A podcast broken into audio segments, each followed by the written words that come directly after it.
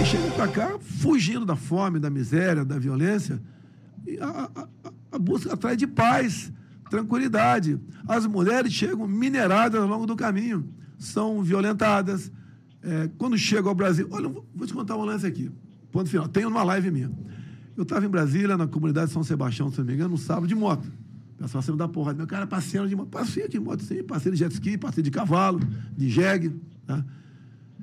Parei a moto numa esquina, tirei o capacete e olhei umas menininhas, três, quatro bonitas, de 14, 15 anos, arrumadinha num sábado numa comunidade. E vi que eram meio parecidas.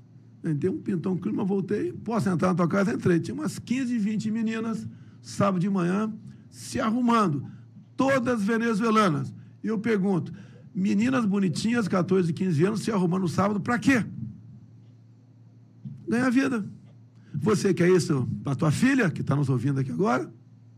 E como chegou a esse ponto? Escolhas erradas.